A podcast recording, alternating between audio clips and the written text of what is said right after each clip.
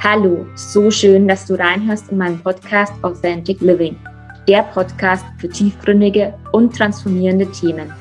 Mein Name ist Pia Dünzinger und heute habe ich Sabine Lück als Gast. Sabine Lück ist psychologische Psychotherapeutin und Expertin für transgenerative Prozesse. Gemeinsam mit ihrer Kollegin hat sie den Generation Code entwickelt. Beim Generation Code handelt es sich um eine Methode, durch die transgenerationale Weitergaben transparent und nachvollziehbar gemacht werden können. So kann durch das Entschlüsseln des Codes zum Beispiel verstanden werden, warum unsere Partnerschaften bisher nicht funktioniert haben oder warum wir unbedingt einen helfenden Beruf erlernen wollten. Ich wünsche dir viel Spaß beim Zuhören. Ich freue mich total, liebe Sabine, dass du da bist und dir die Zeit nimmst. Herzlich willkommen. Ähm, und mit mir über das Thema Ahnenverstrickungen, Ahnenübernahmen sprichst und den damit von dir und Ingrid Alexander entwickelten Generation Code. Und ich würde dich als erstes einfach bitten, dich vielleicht einfach mal kurz vorzustellen, woher kommst du, was machst du aus beruflicher Sicht gesehen und wie bist du zu den Ahnen gekommen? Ja, also erstmal herzlichen Dank für die Einladung, äh, der ich ne, gerne nachkomme. Ähm, ja, wie gesagt, mein Name ist Sabine Lück und ich äh, bin seit vielen, vielen Jahren Psychotherapeutin. Ich habe begonnen ähm, damals mit Ingrid Alexander zusammen in äh, einem Therapie- und Beratungszentrum in Hamburg.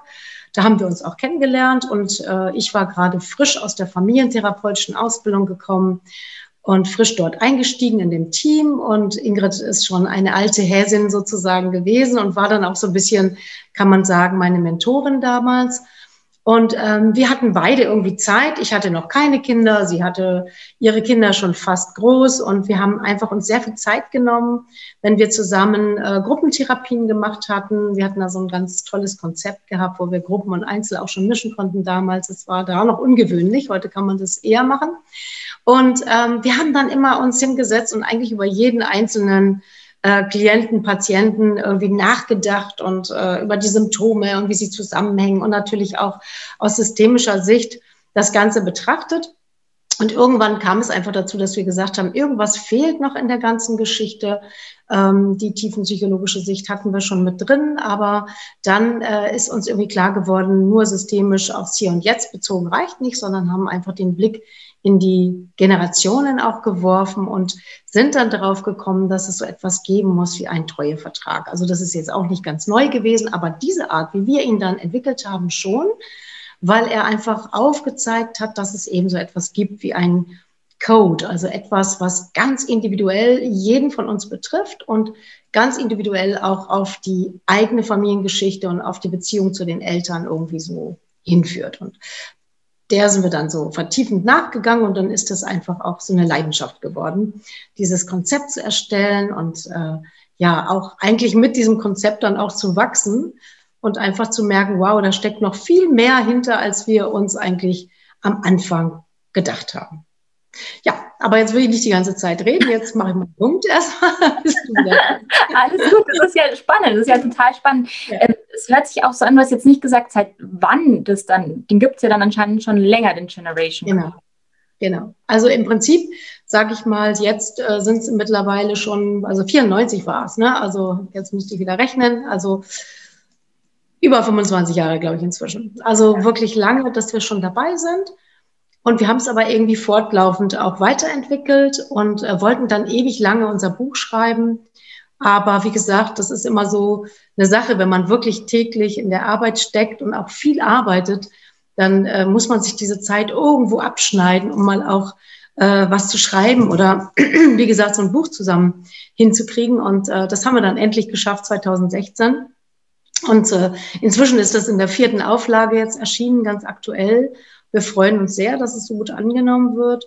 Und ja, ich äh, ja, kann nur sagen, wir haben seit dem Buch aber auch wieder nochmal viele neue Erkenntnisse gewonnen. Und man könnte schon wieder einen Folgeroman schreiben, sozusagen dazu. Ja. Genau, ja, das Buch Ahnen auf der Couch ist mir natürlich auch bekannt. Ähm, du hast jetzt auch vorhin schon eben vom Treuevertrag gesprochen und auch da drin wird vom Treuevertrag gesprochen. Ähm, vielleicht einfach auch mal für unsere Zuhörer, was genau wird denn unter einem Treuevertrag jetzt erstmal grundsätzlich verstanden? Ja, also ähm, wir haben halt einfach diesen Konflikt nochmal so betrachtet, der, der jedem Menschen, ne, völlig unabhängig, ob er irgendwie Symptome äh, kriegt oder krank wird, das äh, ist für jeden Menschen, denke ich mal, liegt an der Existenz des Menschen und der Tatsache, dass Menschen, wenn sie auf die Welt kommen, einfach total abhängig sind von ihren Bezugspersonen. Sie brauchen jemanden, der sie hält, sie trägt, sie nährt und sie beschützt und zwar eine ganze lange Zeit auch, viel länger als vielleicht auch manche Tiere oder viele Tiere. Ähm, und in dieser Zeit ähm, ist auch von der Natur aus natürlich was eingerichtet worden, das von beiden Seiten, also von Seiten der Eltern als auch von Seiten des Kindes dafür sorgt, dass diese Bindung entsteht und dass ein Kind sozusagen auch sich zugehörig fühlt und bei den Eltern bleiben möchte, also auch sein eigenes Überleben sichern möchte. Und auf der anderen Seite gibt es aber auch in jedem den Drang nach Weiterentwicklung, nach Individualität, nach Autonomie. Und äh, diese beiden Dinge können nur dann gesund vonstatten gehen. Also erstmal halt diese Sicherheit, die man am Anfang braucht und dann die Weiterentwicklung. Wenn man auch Bezugspersonen oder in diesem Fall natürlich die Eltern hat, die äh, das beides können, also die einen genug halten können und äh, für einen sorgen und gleichzeitig aber auch das Kind wieder entlassen können. Und da aber in dieser Phase auch bei den Eltern natürlich wieder irgendetwas vielleicht nicht ganz rund gelaufen ist oder Traumata irgendwie dafür gesorgt haben, dass diese Dinge nicht so gesund äh, laufen können, können sie auch eben an dieser Stelle nicht das eine vielleicht nicht geben oder das andere oder auch beides nicht. Und der Treuevertrag, der macht sich genau an dieser Stelle fest, weil das Kind versucht, einen Weg zu finden, wie es äh, auf der einen Seite das Überleben sichern kann, auf der anderen Seite sich weiterentwickeln kann und äh, findet quasi ja rein intuitiv die Möglichkeit, ich muss die Eltern halt einfach heilen. Ich muss die Eltern zu reifen Erwachsenen machen, die dann in der Lage sind, mir diese Bedürfnisse zu erfüllen und dann auch ähm, stark genug sind, groß genug sind, damit ich sie als Kind jetzt, ne, dass ich sie dann verlassen kann, um in mein eigenes Leben zu gehen. Und äh, durch die Epigenetik wissen wir ja, dass, äh, dass diese ganzen Themen, die die Eltern auch erlebt haben, die Erfahrungen, die werden übertragen. Und das wurde ihnen ja auch schon übertragen. Und äh, es überspringt ja eben auch immer eine Generation mindestens, so dass dann auch diese ganzen Themen damit einfließen und das Kind sozusagen in dieser Treue sagt, okay, an dem wundesten Punkt der Eltern schließe ich jetzt diesen Treuevertrag. Das heißt, auf der einen Seite werde ich meine Eltern da schützen, ich versuche sie zu heilen und gleichzeitig versuche ich ihnen ein Vorbild zu sein, damit sie, Entschuldigung, habe Frosch im Hals, damit sie sich dann an genau dem Punkt ein Vorbild haben, wie man die Dinge vielleicht machen könnte oder ersatzweise schon für die Eltern das leben, was die nicht konnten. Das sind so die beiden Teile des Treuevertrags. Und die widersprechen sich eben teilweise. Okay, ja, genau. Und es ist, es ist im Endeffekt auch so, du hast gerade gesagt, die überspringen auch manchmal eine Generation. Das heißt, mhm. dass man ebenfalls jetzt bei mir zum Beispiel, dass ich auch Sachen von meiner Oma oder von meinem Opa übernommen haben kann oder habe wahrscheinlich. Ja. ja. Also ich denke, das wird die Epigenetik der nächsten Jahre, die Forschung wird es dann noch besser äh, nachvollziehbar machen und beweisen können. Es ist auch jetzt schon so, dass man äh, in Form von, von Untersuchungen, zum Beispiel mit Mäusen, die von ihrer äh, ganzen äh, genetischen äh, oder ihrer DNA-Aufstrickung sozusagen den, den des Menschen sehr ähneln, äh, dass man daran schon erkennen kann, aha, da geht es vier Generationen weiter, die Themen. Und wenn wir das mal auf uns Menschen äh, umsetzen, sind das unsere Urgroßeltern. Soweit gehen wir auch immer in unserer Arbeit, dass wir sagen, okay, wir gehen mindestens bis zu den Urgroßeltern. Vielleicht geht es sogar auch noch weiter zurück und manchmal können wir das auch beobachten, aber da fehlen dann oft schon ja einfach Daten und, und, und Informationen. Ne? Nicht jeder kann so weit zurückschauen. Aber bis zu den Urgroßeltern geht es oft noch. Viele wissen da noch was. Und selbst wenn man es nicht weiß, kann man vieles noch erkennen und verstehen. Aber wenn man es natürlich weiß, ist es noch, natürlich noch besser und leichter nachzuvollziehen. Und die Logik ist da ja natürlich auch drin, weil äh, auf der einen Seite das, was ich genetisch weitergeben kann, das muss ja dann schon in meinen Eizellen oder im Samen drinstecken, damit es weitergehen kann. Ähm, das andere ist dann die Beziehungsgestaltung.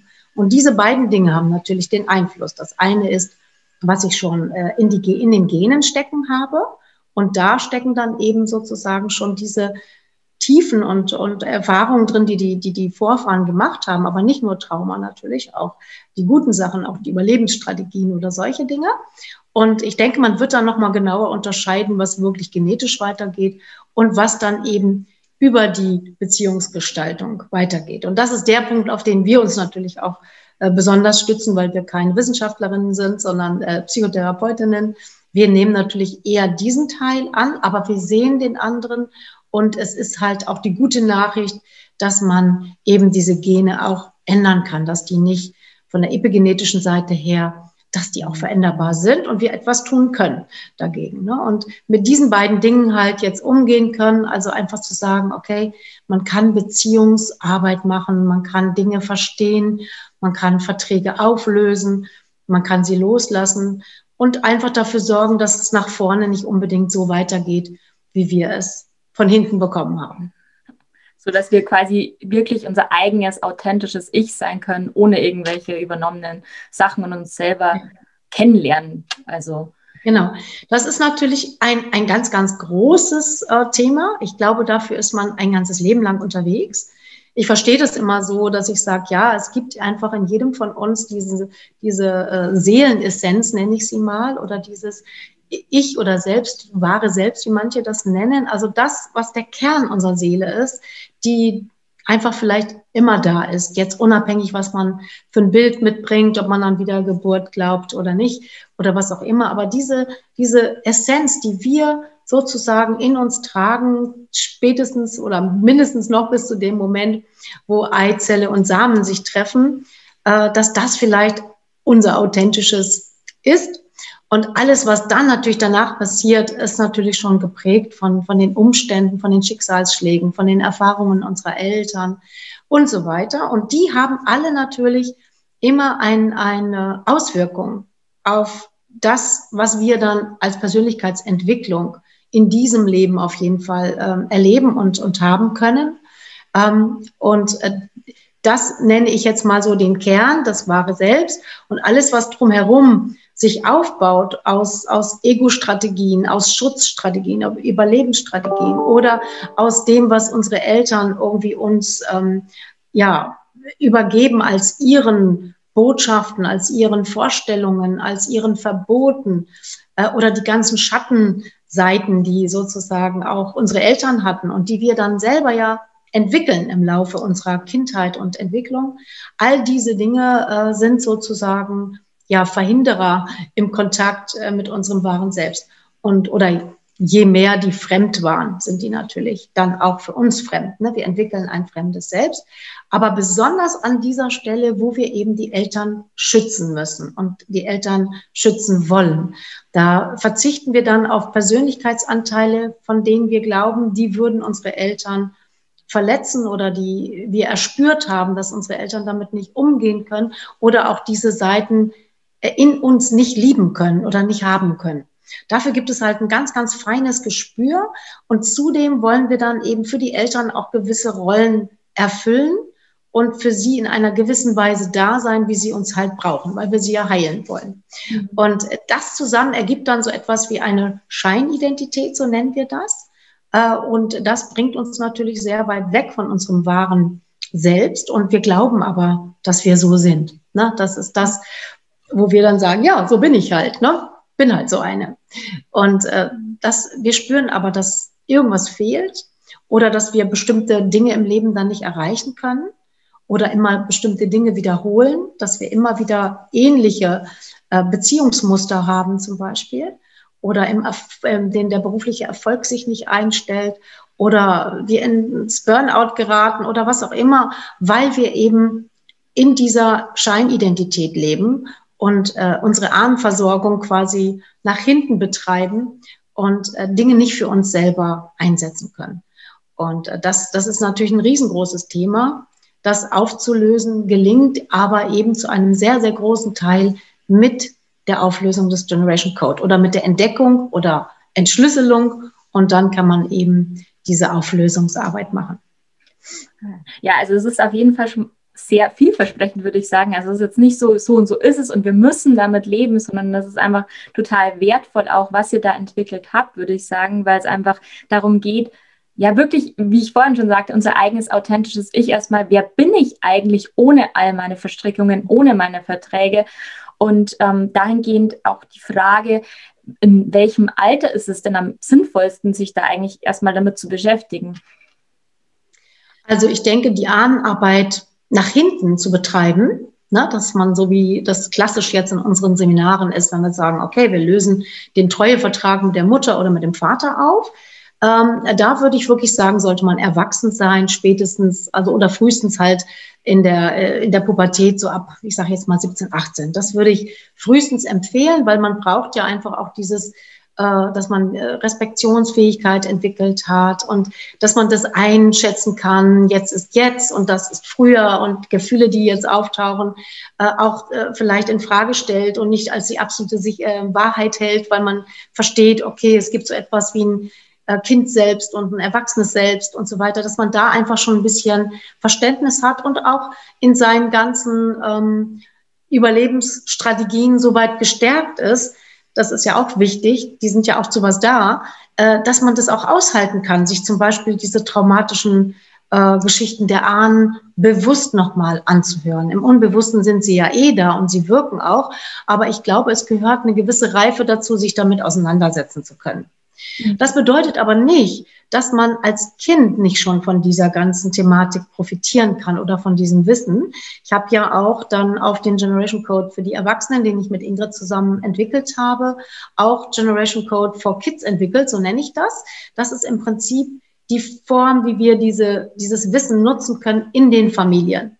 Und äh, da gibt es eben auch tatsächlich den Weg, zusammen mit Kindern und Eltern oder Bezugspersonen ähm, daran zu arbeiten, dass die Kinder gar nicht erst diese Verträge, zumindest was die Beziehungsgestaltung anbetrifft, übernehmen müssen. Genetisch ist es natürlich schon da, aber auch hier können wir es ja verändern und einen Einfluss darauf nehmen, weil die Eltern zum Beispiel erkennen, äh, was sie nach vorne weitergeben würden normalerweise oder es auch schon tun und äh, wie sie das korrigieren können, weil sie dann verstanden haben, äh, wo ist das eigentlich ihr Vertrag und der gehört nach hinten und zu ihren Eltern und sich da befreien können mm, und dann wirklich ihr Kind sehen können, mit dem, wie ihr Kind wirklich ist und unterscheiden können, wo habe ich das Kind in eine Rolle gebracht, die eigentlich mit der Ahnenversorgung zu tun hat oder wo wünsche ich bestimmte Dinge äh, für das Kind, äh, weil ich sie nicht hatte ähm, oder aber versorge vielleicht in meinem Kind meinen eigenen Vater oder meine eigene Mutter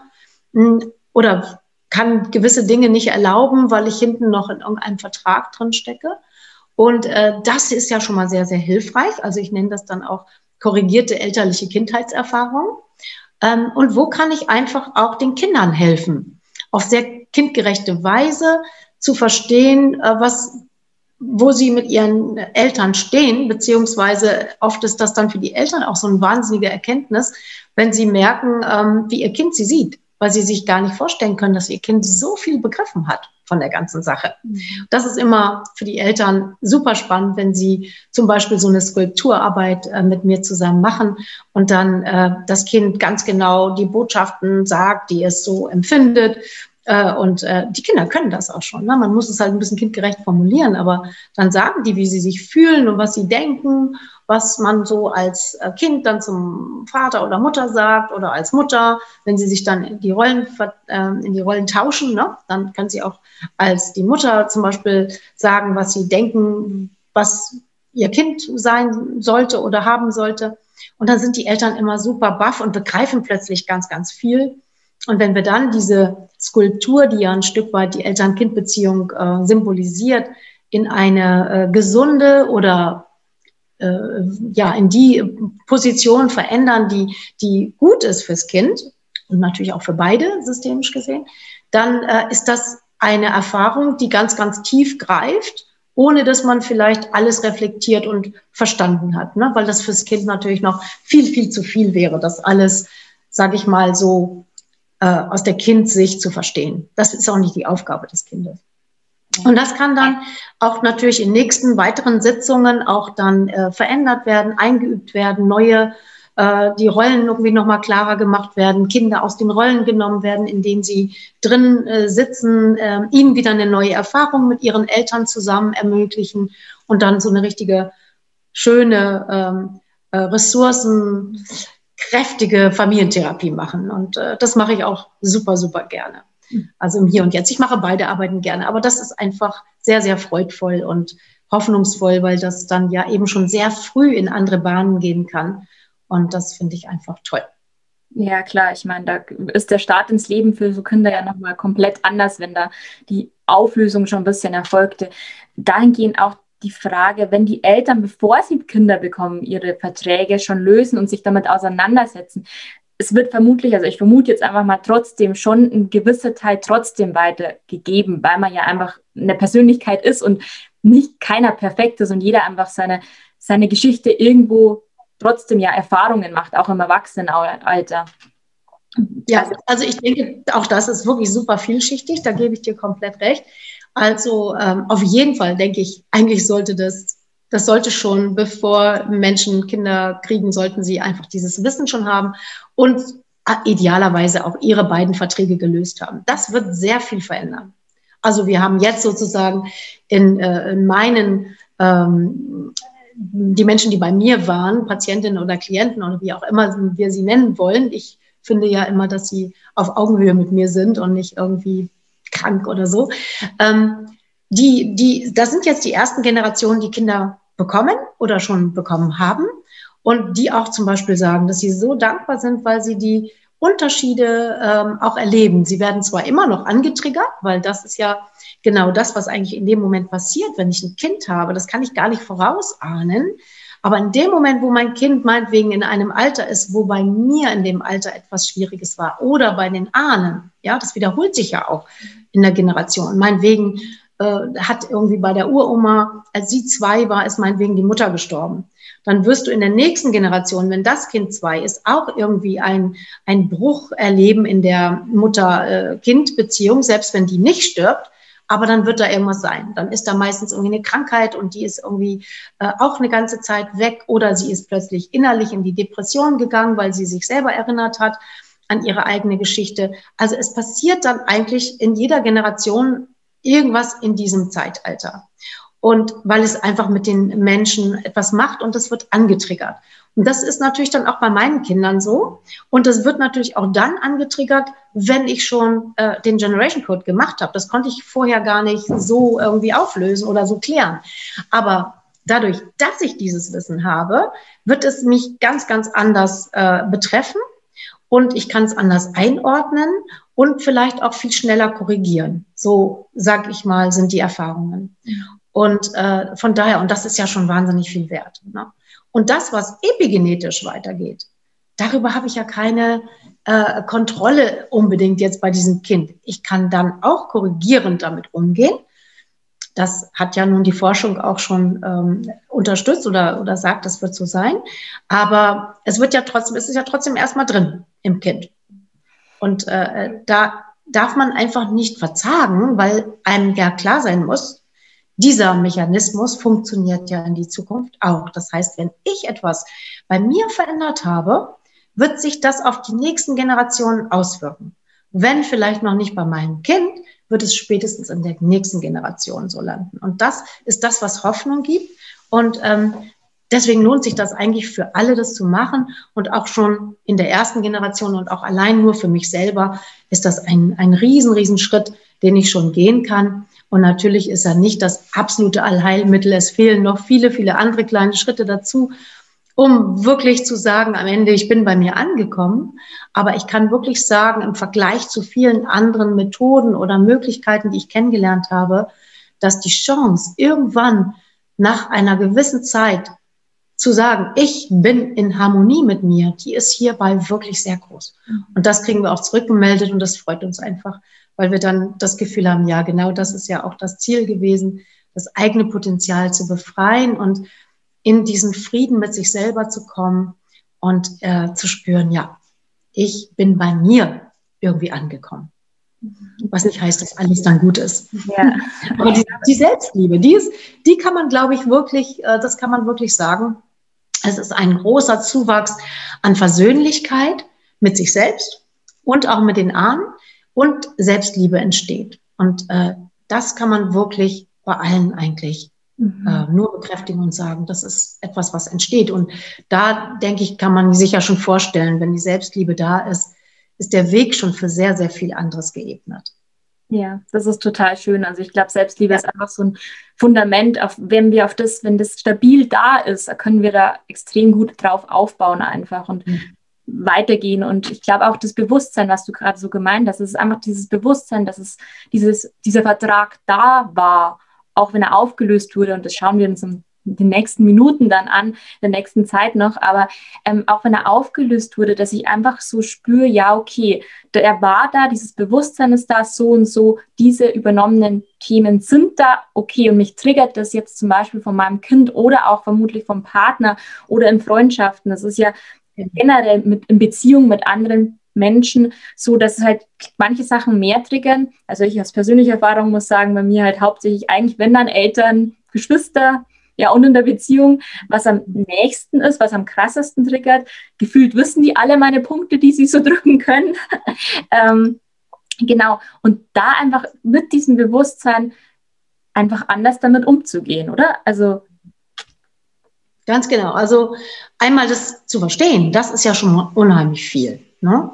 Also ich glaube, der, der große Vorteil ist, also und das kann ich, ist halt eine gewisse Komplexität. Wenn ich beide Codes gelöst habe, dann ist das so, als ob wirklich so eine Welt aufgeht und man plötzlich ein Verständnis bekommt für sich und für das eigene Gewordensein und natürlich aber auch, wie, wie die Beziehungen im Umfeld irgendwie zustande kommen. Und man sieht natürlich auch sehr schnell dann bei anderen, ähm, was vielleicht, woher sie kommen und was vielleicht sie dazu bewegt, so und so zu denken und so und so zu sein. Und zwar in einer äh, nicht ähm, bewertenden Form, sondern in einer sehr, sehr äh, neugierigen äh, Form und auch einer sehr versöhnlichen, weil man es versteht.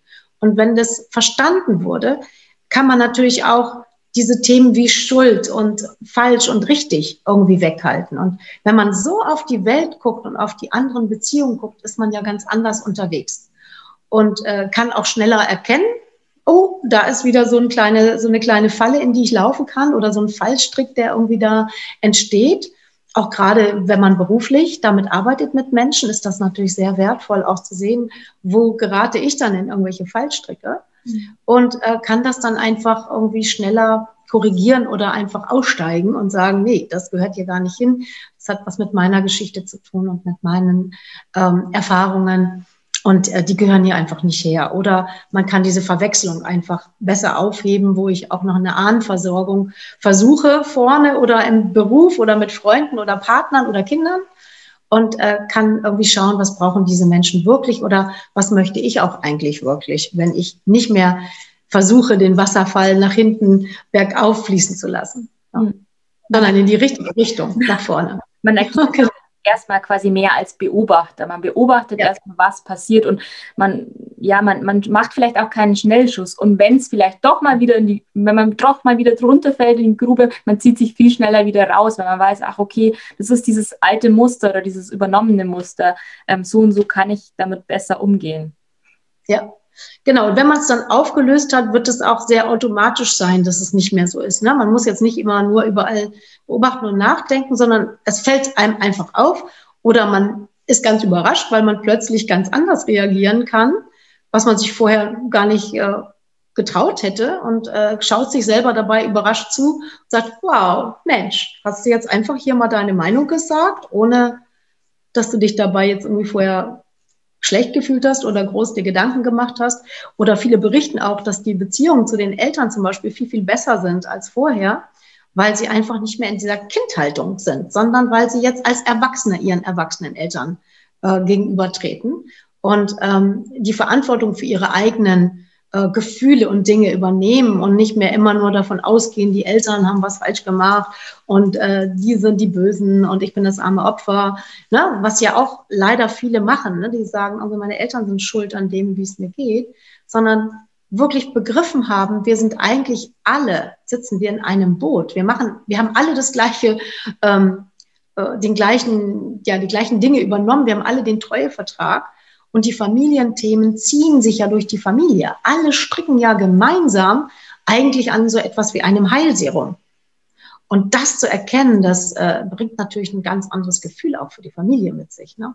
Mhm. Und äh, das finde ich eigentlich das, das Wunderbare und Tolle. Und das verändert einfach ganz, ganz viel. Viel mehr Freiheit auch. Ja, das ist, und Freiheit ist ja das, was alle Leute wollen, irgendwie. Wollen. Selbstbestimmt genau. leben und ja. Ähm, ja. Ähm, ist es dann so, dass wir nur mit unseren Eltern so, solche Verträge schließen oder auch mit unseren Großeltern? Also im Endeffekt eigentlich wahrscheinlich immer mit der Bezugsperson, mit der ja, wir in der ja. Kindheit aufgewachsen sind, oder? Ich, das würde ich genauso, würde ich das unterstreichen. ähm, wir haben auch noch Verträge zum Beispiel mit den Geschwistern. Auf jeden Fall. Später auch, würde ich sagen, mit unseren Partnern. Aber die sind alle in Bezug zu. Also die Bezugspersonen Vater, Mutter oder vielleicht bin ich bei der Großmutter äh, aufgewachsen oder vielleicht sogar bei Adoptiveltern oder Pflegeeltern. Auch da habe ich gewisse Verträge. Aber wenn wir das Epigenetische mit reinnehmen, dann kann das ja eben nur über die Gene kommen. Diesen Teil, den haben wir direkt, sage ich mal, von den Eltern übernommen, aber die ganzen Informationen da drin, die Erfahrungen, da steckt ja schon der ganze Ahnenpool drin, vielleicht sogar bis zu Adam und Eva wissen wir nicht, ja. Aber das steckt da alles mit drin. Aber den Vertrag, das ist die, der wundeste Punkt der Mutter und des Vaters, also ihre größte Wunde. Und ihre größte Wunde ist ja wieder geknüpft an die größte Wunde ihrer Eltern, so dass wir natürlich irgendwie, man kann das nicht so einzeln sehen, es ist systemisch halt. Wir sind verbunden mit den Wunden der Ahnen, aber der Vertrag, so wie wir ihn dann rausarbeiten und herausfinden, da geht es wirklich um die Frage, worin darf ich die Mutter nicht überrunden oder den Vater als Sohn, also beim gleichgeschlechtlichen. Und beim, ähm, äh, beim, beim Gegengeschlechtlichen ist es sozusagen dann als Mädchen die Frage, worin darf ich Papa nicht enttäuschen, beziehungsweise worin darf ich äh, als Sohn die Mutter nicht im Stich lassen. Mhm. Und genau, und da, wie gesagt, an der Stelle, ähm, ja, kriegen wir dann raus, worauf genau dieser Vertrag sich beruft. Ja, und ja. Kann es dann sein, wenn man mit dem Vertrag, also da geht es ja ums Thema, also als Frau jetzt in meinem Fall, ähm, den Vater nicht enttäuschen zu wollen, dass es dann auch in die Beziehung mit übernommen wird, in die Partnerschaft? Genau. Bei den, bei den gegengeschlechtlichen Eltern gehen wir davon aus, dass die eben wirklich unsere Beziehungen ähm, sehr, sehr prägen. Also letztendlich denke ich, dass es auch durch beide Verträge kommt, ne? weil manchmal sucht man sich ja auch einen Partner aus, jetzt mein, meinetwegen als äh, Frau und Mann, der viele Qualitäten auch vielleicht hat oder viele Themen auch hat, die man eher bei der mütterlichen Seite gefunden hat. Aber wir erleben immer wieder, dass genau dieser Punkt, wo, wo dieser Vertrag mit dem Partner geschlossen wird, einerseits wirklich der Wunsch ist, den Partner sozusagen ähm, äh, wirklich genau an der Stelle zu heilen, wo man vielleicht auch den eigenen Vater jetzt als Mädchen ne, heilen wollte und wo interessanterweise auch, wenn man die Biografien vergleichen würde, die des Mannes oder des Partners und die äh, des Vaters, dann würde man verstehen, an welchen Stellen passt das eben so ganz genau. Und äh, ja, das, das wäre sozusagen äh, der, der wichtige Punkt, um auch zu sehen, in der Beziehung mit dem Partner geht es dann darum, ihn einerseits stellvertretend zu heilen, um dann im nächsten Schritt das wie zu wiederholen oder das hinzubekommen, was mit dem Vater nicht geglückt ist. Also, ne, was ich am Anfang gesagt habe, eigentlich müssen wir die Eltern zu reifen, starken Eltern machen, die uns dann auch irgendwann entlassen können in unser Leben. So wünschen wir uns das also von dem Partner. Wenn wir den heilen, dann kann er uns vielleicht dieser Vater sein oder andersrum die Mutter, die wir dann brauchen, um diesen wichtigen Schritt zu machen. Mhm. Und das ist natürlich für jede Beziehung das Schlechteste, was man sich vorstellen kann, weil äh, diese Verwechslung führt natürlich zu ganz viel äh, Leid und äh, äh, zu ganz viel äh, Verwechslung, die dann auch äh, mit der Beziehung ganz viel äh, anrichtet. Und am Ende natürlich kann man da als Partnerschaft nicht glücklich werden. Ne? Man versucht da dann irgendwie, man sucht den Vater im anderen oder die Mutter im anderen. Und auch mit diesen Heilungsgeschichten, das kann ja nicht funktionieren. Ne? Aber es sieht eben am Anfang ganz stark danach aus und da ist dann auch eben sehr diese Anziehungskraft äh, ich sage immer das neurotische Feuer. Wenn das brennt, äh, je neurotischer es brennt, desto mehr sind die Ahnenverträge da im Hintergrund am Wirken. Ja, weil es halt was Gewohntes ist vom früheren Umfeld quasi und dann kommt das Matching, dann zieht, ziehen die Leute sich ja gegenseitig an und man fühlt sich, womöglich hat man sogar vielleicht ähnliche Ahnenverträge. Kann das sein? Ich weiß nicht. Ähm also es passt absolut zueinander. Also das ist irgendwie der Effekt, der, der wirklich sehr überraschend ist.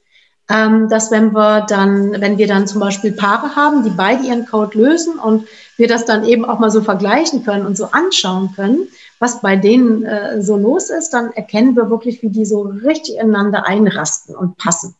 Na, also es kann sein, dass man sich zum Beispiel vordergründig jemand sucht, ähm, der wo vielleicht in deren Familien äh, das erstmal so aussieht, als hätten die genau das gehabt, was bei der eigenen Familie gefehlt hat. Mhm. Und äh, denkt dann, ja, bei denen war alles super harmonisch und die Eltern haben sich verstanden und bei uns war nur Streit und nur Leid und so weiter.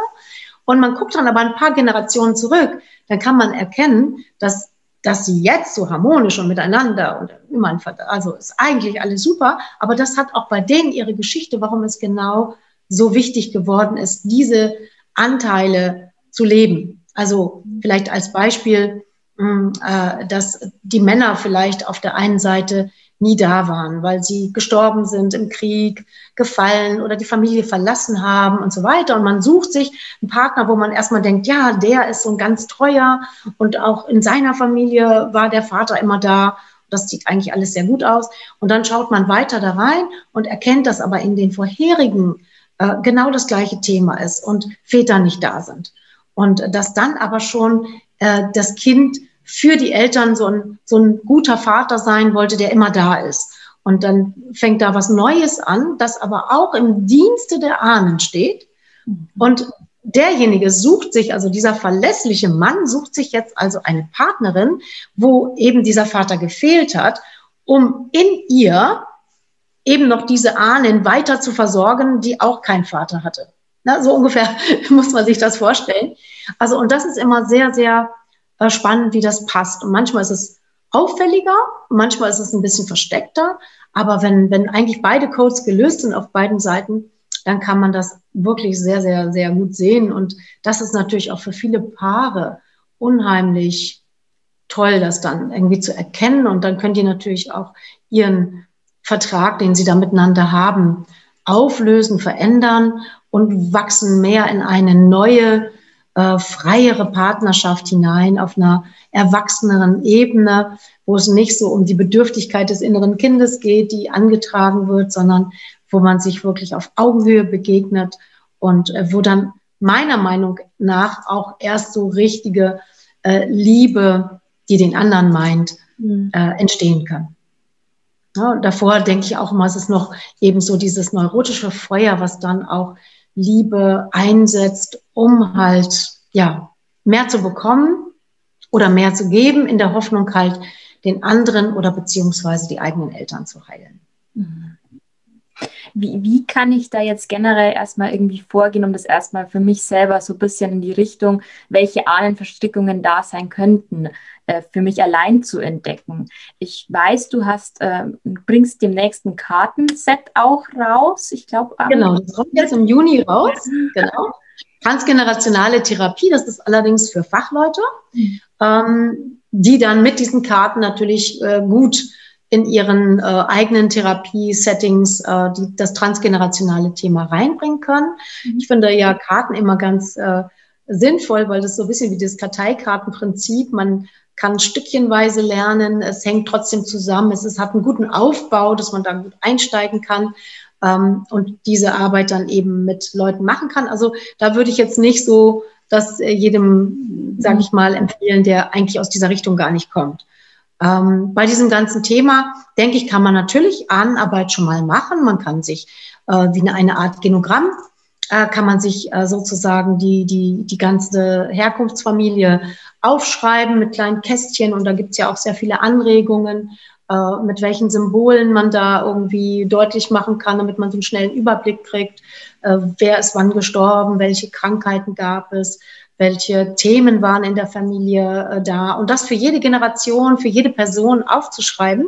Und damit meine ich erstmal die Kernfamilie, also sprich erstmal mich, vielleicht unter mir noch meine Kinder, äh, aber dann über mir erstmal die Eltern, deren Geschwister, also meine Geschwister habe ich, glaube ich, erwähnt, ne, deren Geschwister. Und dann weiter nach oben würde ich äh, ein bisschen mehr bei dem Konkreten bleiben, also wirklich die Blutsverwandten zu wählen und äh, sich erstmal nicht so zu verlieren in den, in den, in den ganzen Onkel-Tanten-Geschichten, hm, weil die sind auch wichtig.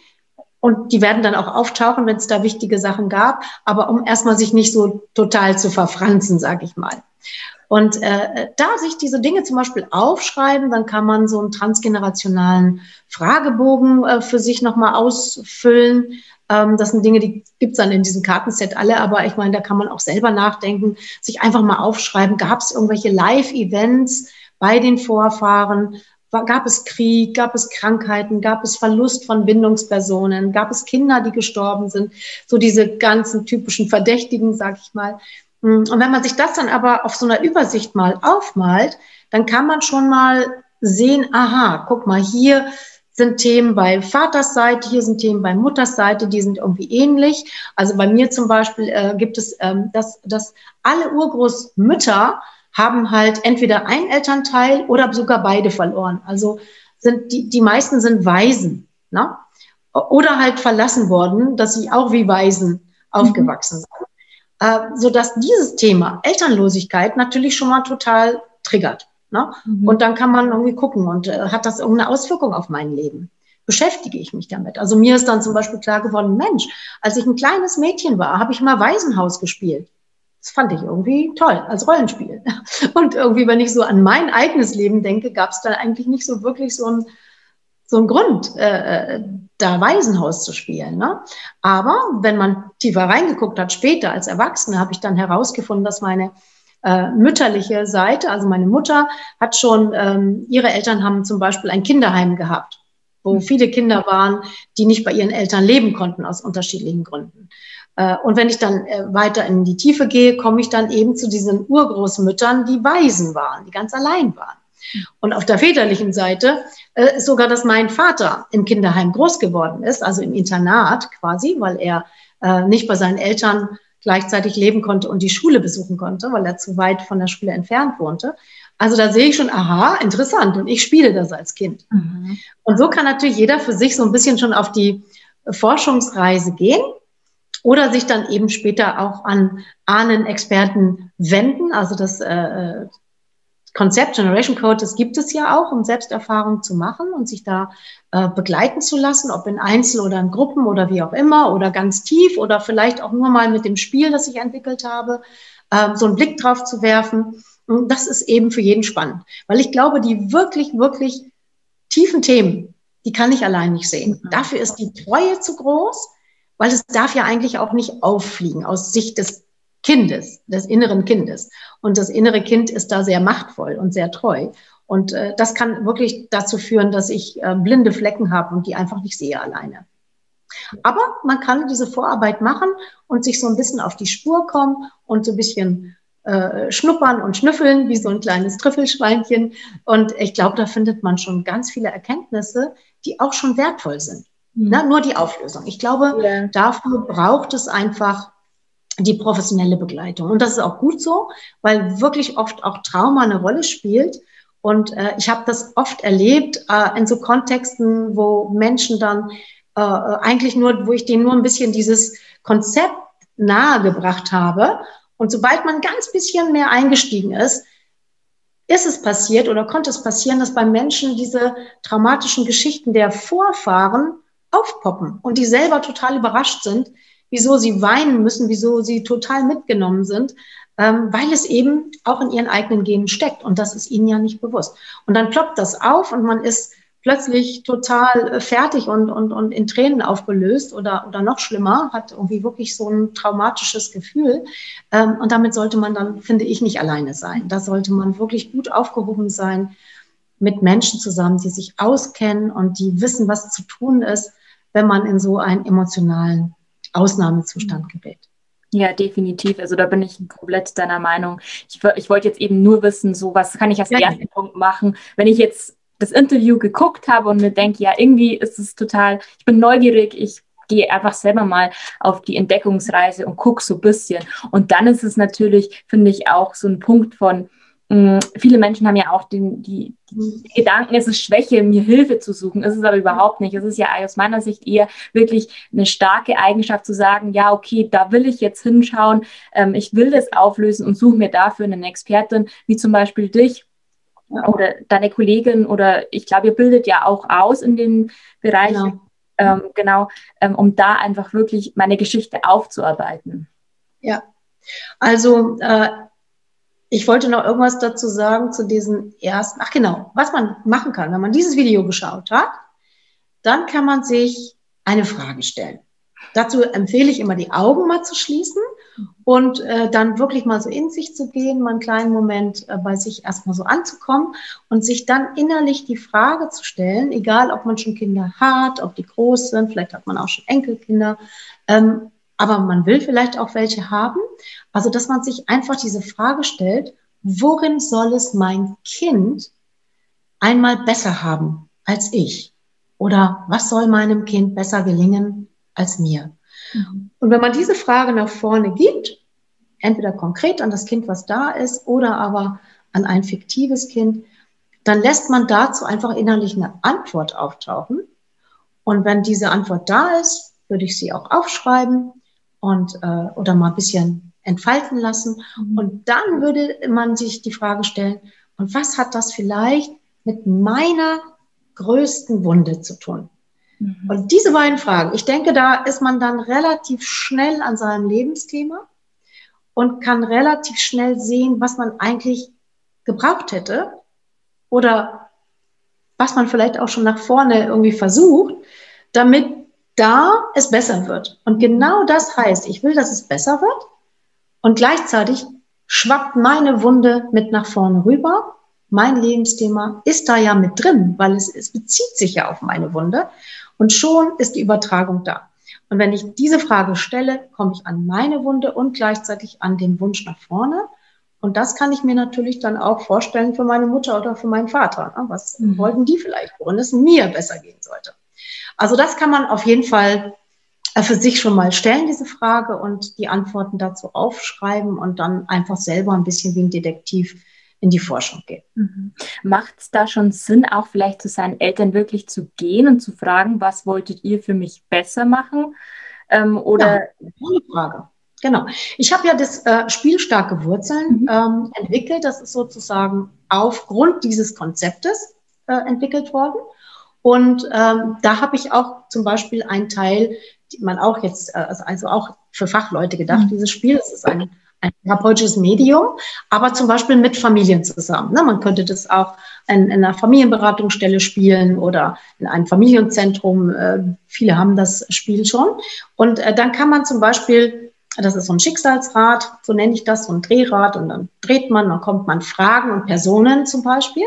Und dann äh, stellt man eine bestimmte Frage an eine Person oder aber hm, man kann irgendwie auch direkt Fragen stellen. Also alles so ganz niedrigschwellig und das kann man natürlich auch so machen. Und unter anderem sind da Fragen an die Eltern dabei und die Frage zum Beispiel, was wolltet ihr einmal besser machen? Worin sollte es mir besser gehen äh, als euch? Oder was waren eure Wünsche für die Kinder? Oder welche Warnungen habt ihr oder welche Empfehlungen habt ihr für eine gute Erziehung? Also das sind alles so äh, Fragen, ähm, die schon genau auf diese Sache abzielen. Und die kann man sich bei den Eltern natürlich einholen. Je nachdem natürlich vielleicht, wie die Beziehung so ist. Ne? Manche mögen es vielleicht nicht oder manche Eltern sind auch gar nicht mehr da.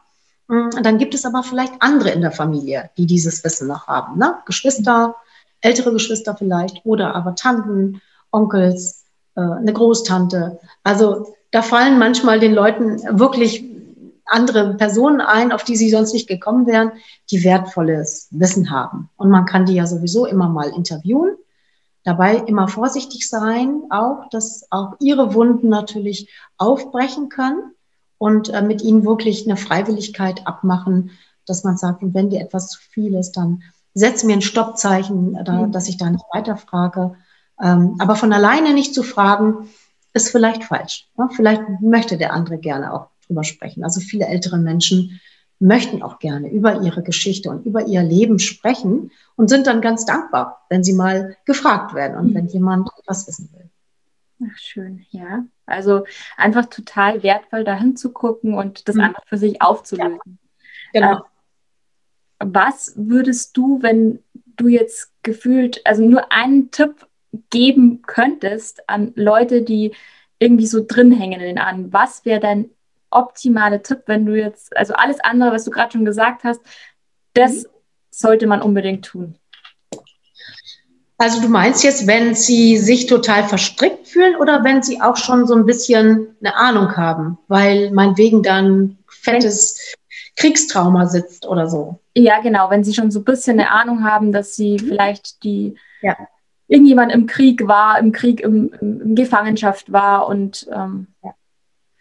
Also, wir arbeiten ja mit der idealen Versorgung der Ahnen. Äh, das ist ein wichtiger Aspekt. Der ist natürlich bei uns sehr, sehr ausgefeilt. Das ist nicht nur, wir stellen uns jetzt mal Ponyhof vor und alles ist super. Das funktioniert natürlich nicht, sondern wir gehen natürlich da ganz, ganz tief rein. Das sollte man nur mit Begleitung eines professionellen Generation Code Therapeuten machen oder Therapeutin.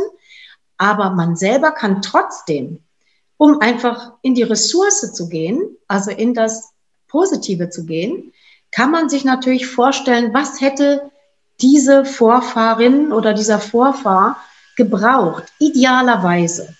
Und dabei sollte man schon daran denken, bevor das Kind in den Brunnen gefallen ist. Also wenn man zum Beispiel sagt, ah, der Opa, der ist schwer verletzt aus dem Krieg gekommen und äh, hat dort eben wirklich äh, ähm, Trauma erlitten oder Folter oder musste selber Menschen erschießen, weil er halt in der Armee war und das war auch für ihn natürlich ein Trauma. Ne? Das ist ja auch für die Täter oft ein Trauma gewesen. Nicht, dass ich die Täterschaft damit entschuldigen will, aber die hat auch was mit ihm gemacht und das ist auch in die Familie getragen worden.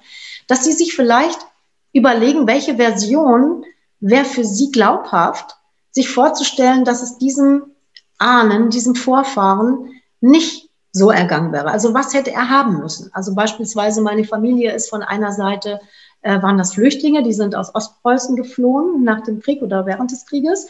Und sich vorzustellen, sie hätten dort bleiben können, also in einem idealen Europa mit äh, einem ja, mit einem idealen Europa ohne Krieg, wo, wo Menschen nicht vertrieben werden.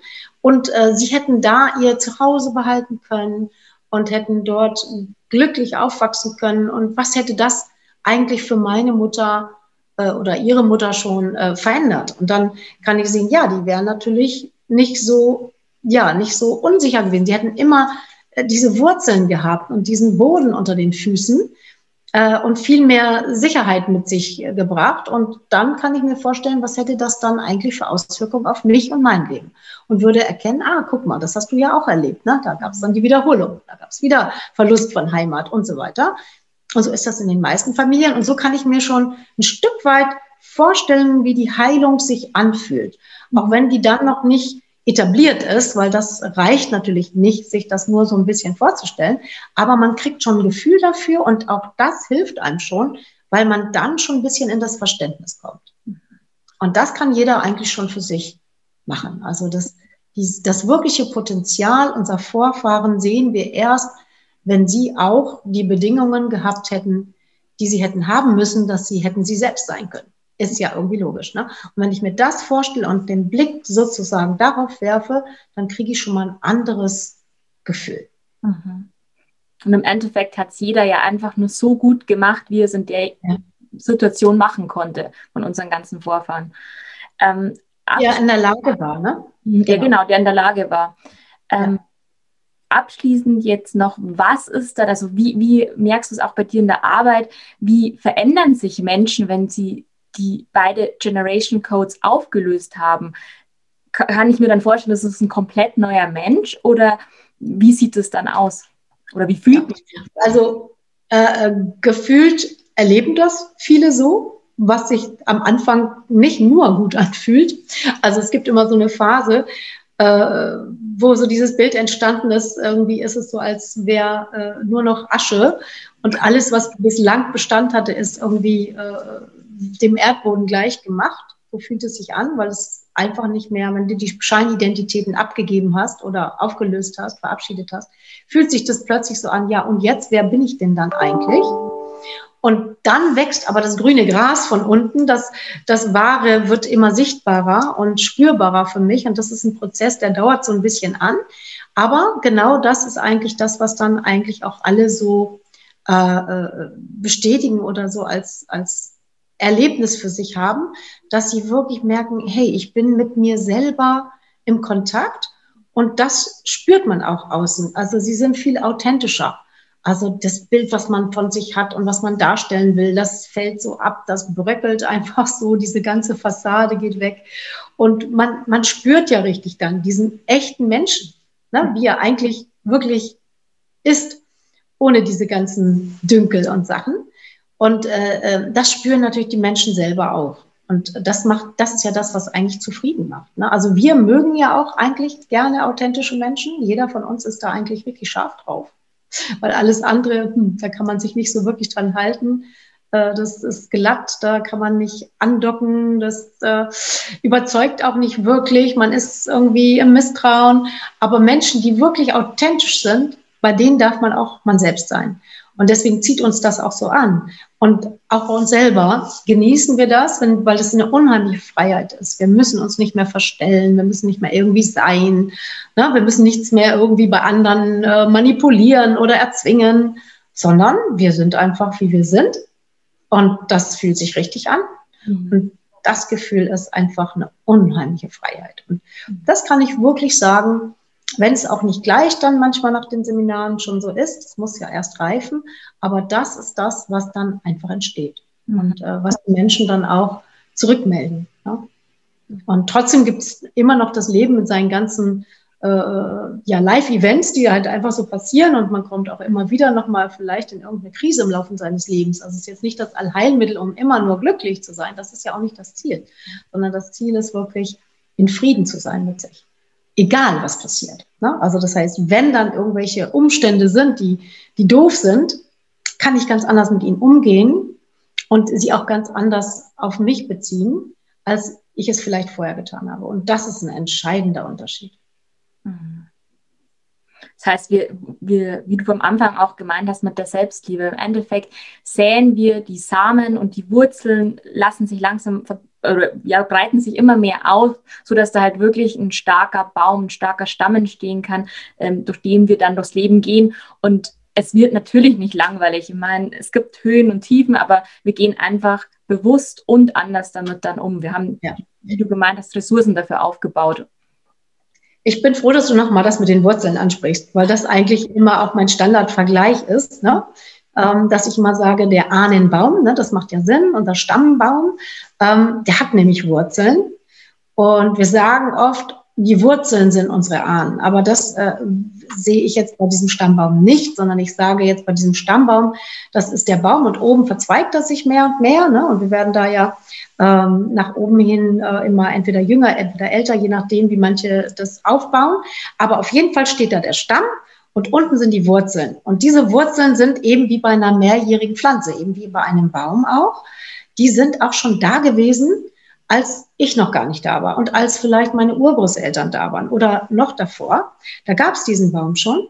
Und diese Wurzeln, die habe ich äh, äh, oder wir beispielsweise so dargestellt als die Organe, mit denen sich der Baum ja versorgt und auch die Organe für den Stammbaum, die den Stammbaum versorgen. Mhm. Mit Nahrung.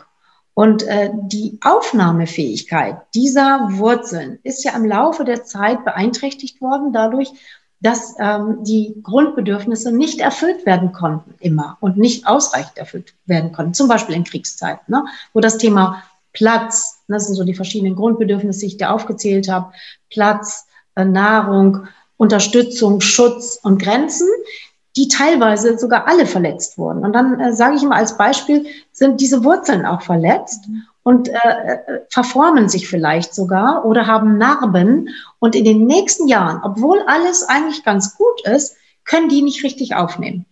Mhm. Und, oder sie sind besonders tief in den Boden gewachsen und äh, völlig überanstrengt, weil die noch das bisschen Nahrung ganz am Ende irgendwie erreichen wollen. Und damit das Ganze wieder auf eine auf gesunde Wurzeln kommt, deswegen machen wir diese Arbeit, indem wir dann nochmal vorstellen, wie hätte die Versorgung eigentlich schon früher sein müssen.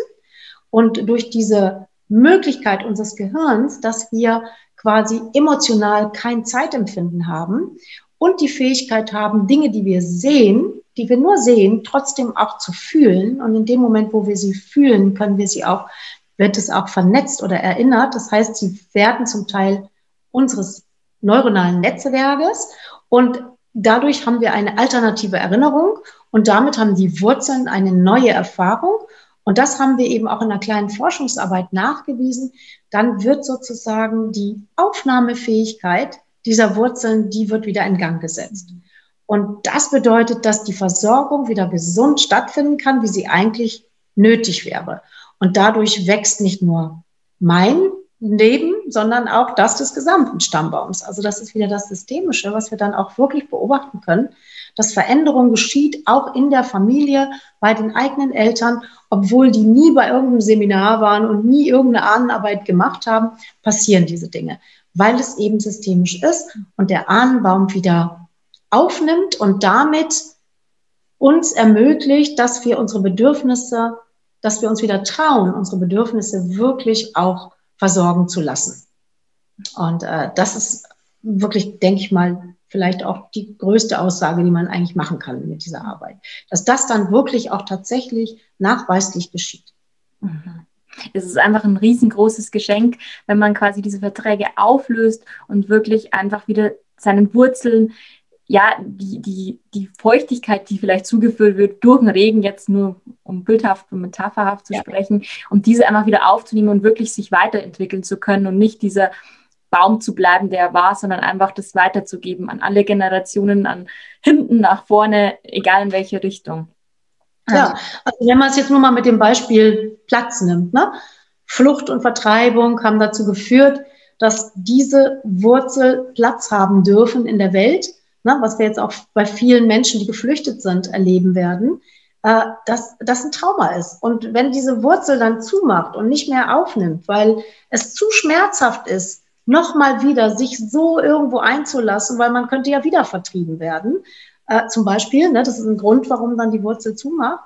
Das gibt, wird an die nächste Generation weitergegeben äh, und wir können das wirklich beobachten bei vielen Menschen, die, die äh, diese Flüchtlingsthemen im Hintergrund haben, ne, also jetzt schon längere Generationen zurück, dass die oft wirklich generationenlang keinen wirklichen Platz finden, mhm.